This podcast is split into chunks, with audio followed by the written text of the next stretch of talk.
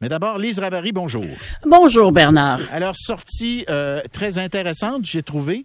euh, Toujours. De, de, Grégory Charles en fin de semaine dans une, une très, très bonne entrevue euh, diffusée par la presse, une entrevue d'Alexandre Pratt. Et alors, ce matin, alors, il fait plusieurs propositions, tu vas les commenter. Mais mm-hmm. d'abord, ce matin, donc, il était en entrevue avec le collègue Paul.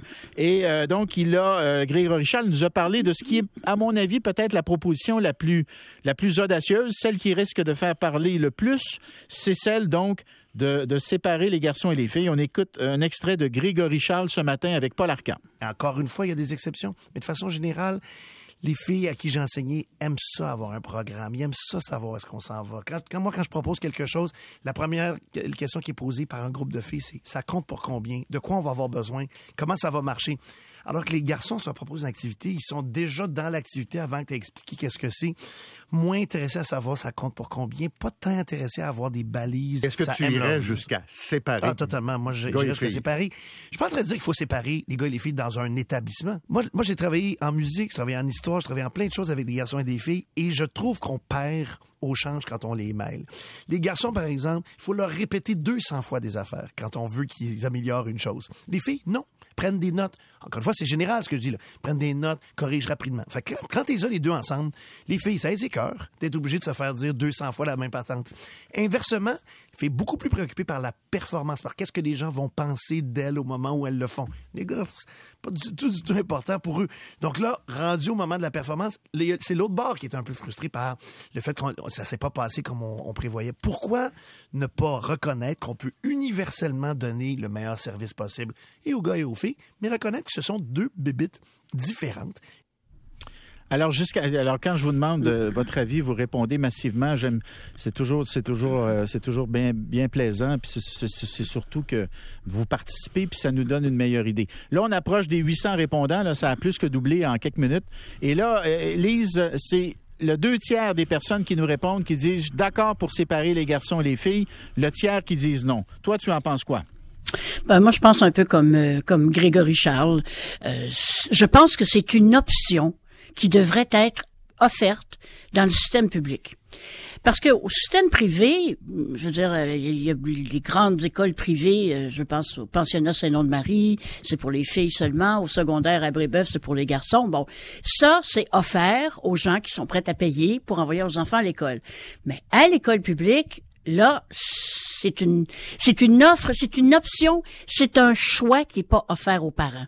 Et euh, est-ce qu'on veut mettre toutes les écoles publiques de la première année ou de la de maternelle 4 ans jusqu'au secondaire 5 euh, en, ségrégation gars et filles? Pas du tout. Mais certainement au secondaire, je persuadé que ça devrait être une option offerte.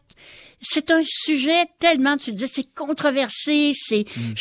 j'allais, lire un paquet de, de, de, de, d'études qui ont été faites aux États-Unis, en Australie, en Grande-Bretagne. Puis les experts sont un petit peu plus en faveur euh, de la séparation au secondaire, mais quand tu regardes l'ensemble, c'est pas mal kiff-kiff et chacun a ses arguments.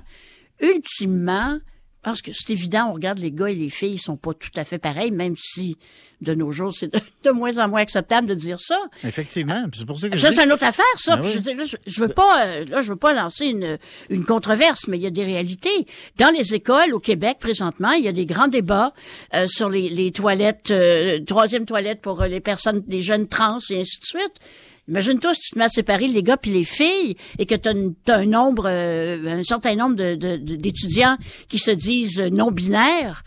Je, je, ça a l'air comme ça. Mais là. non, mais j'ai. Farfelu, mais ça l'est pas mais du ça tout. Pas. Julie Maud m'a écrit, moi. C'est une auditrice. Elle dit Je suis une femme trans. Et, puis elle dit La mixité a permis que je me développe, même avant ma, ma transition. Parce que, euh, elle, si je comprends bien, euh, un petit peu. Je suis une femme trans et la mixité a permis que je me développe même avant ma transition comme une fille. Donc la majorité de mes amis étaient des femmes. Ça aurait été horrible de devoir passer mon adolescence dans des classes pour garçons. Bon, alors tu vois déjà l'argument des, euh, des, personnes trans ou non binaires se fait valoir. Euh... Ben, c'est une des raisons pour lesquelles je pense, Bernard, qu'il faudrait offrir aussi l'option euh, de, de classe intégrée parce que je suis certaine que c'est pas pour tout le monde non plus d'avoir des classes séparées. Mais, Mais tu déciderais ça sur une base scolaire, toi? Tu dirais, mettons, dans telle école, les, les parents, par exemple, là, euh, les parents se réuniraient ça pourrait être et décideraient, cette école-là, les, euh, les classes sont séparées, garçons et filles, une vraie consultation, parce que c'est quand même lourd de conséquences, et ça pourrait devenir, pour un certain nombre d'années, une école publique. Tu me parles d'école publique, toi? Oui, oui, oui, euh, école publique, oui. Où les, les filles et les garçons auraient leur propre classe. Ça pourrait être, par exemple, décidé sur une base locale. Je suis pas contre cette idée-là. Parce que regarde, les... j'ai un auditeur, François, qui me dit, je trouve ça aussi là, intéressant. Il dit oui pour les classes séparées pour les matières primaires, donc français, anglais, histoire, mathématiques, etc. Et mixte pour certains sujets comme euh, les activités parascolaires, la morale, la sexualité, les arts plastiques. Mm. Hein? Ben, écoute, je suis certaine qu'il y a beaucoup de, de permutations possibles. Par exemple, en sciences, ça, ça semble être assez universel que les filles performent mieux en sciences quand elles sont dans des classes de filles seulement parce qu'il y a une grosse pression. Tu sais, les garçons, c'est comme leur leur chasse gardée, si on peut dire. Puis si tu vas visiter des certaines facultés, par exemple en sciences informatiques dans les universités, tu vois qu'il y a vraiment un clivage entre les deux. Bon, alors ça, peut-être. Tu sais, c'est encore là pour moi, c'est la question, la notion de, de, choix, parce que présentement, le seul choix qui existe pour les parents ou pour les jeunes qui aimeraient euh, euh, euh, étudier dans cet environnement-là, c'est le privé qui l'offre par exemple. et ça, c'est pas, non, mais c'est pas juste.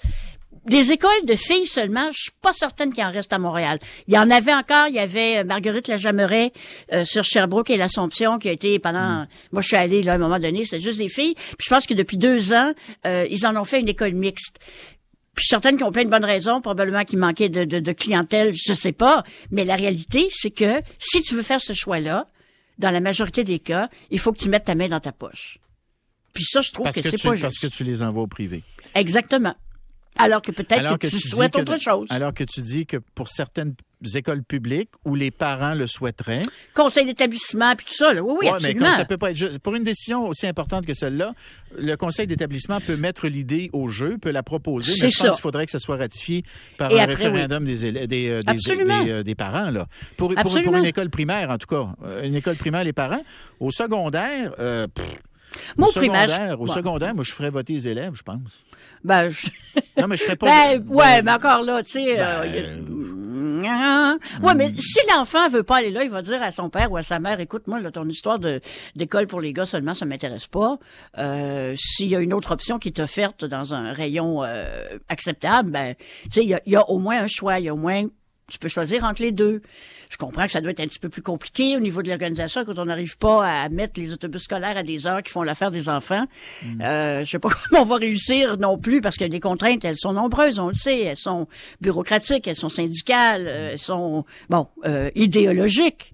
Euh, il y a des gens qui, qui sont persuadés, parce que dans les études que j'ai consultées, il y a vraiment même des chercheurs qui croient que une école ou des classes où c'est séparé, ça va encourager le sexisme.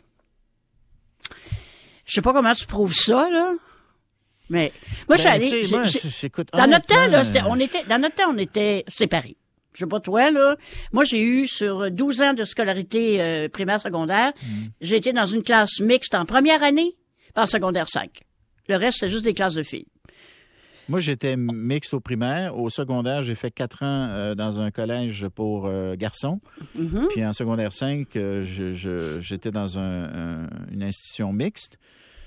Euh, pour mon plus grand bien d'ailleurs, euh, parce que là, à un moment donné, là, tu te dis, écoute, t'étais à l'adolescence, là, euh, puis euh, tu, veux dire, tu veux voir des filles, là, tu sais, ben, enfin, dans mon ouais, cas... mais tu peux les voir dans, ailleurs, Dans mon cas, moi, c'était des filles, là, tu sais, je je, je, je, suis pas sûr que c'est autre chose, là, mais, mais enfin, je referme cette parenthèse. Mais alors, alors, juste pour te dire, là, ce qu'on me dit, moi, école secondaire Marie-Clarac à Montréal, c'est encore juste des filles, 440 élèves, je pense que c'est quelqu'un qui s'y connaît qui me le dit. Oui, oui, c'est vrai. apparemment, on m'a dit, je pense c'est Sainte, euh, collège Sainte-Marceline, euh, juste ah, ça, c'est privé, Marceline. Marceline, c'est privé. Oui, oui, oui, oui, Alors, alors, alors, donc, a priori, t'es pas contre l'idée, mais ce que tu dis, c'est laissons les parents décider euh, et n'imposons pas un modèle unique pour tout le monde. Hein? C'est ce que je pense, parce qu'on vit plus dans une société de modèle unique.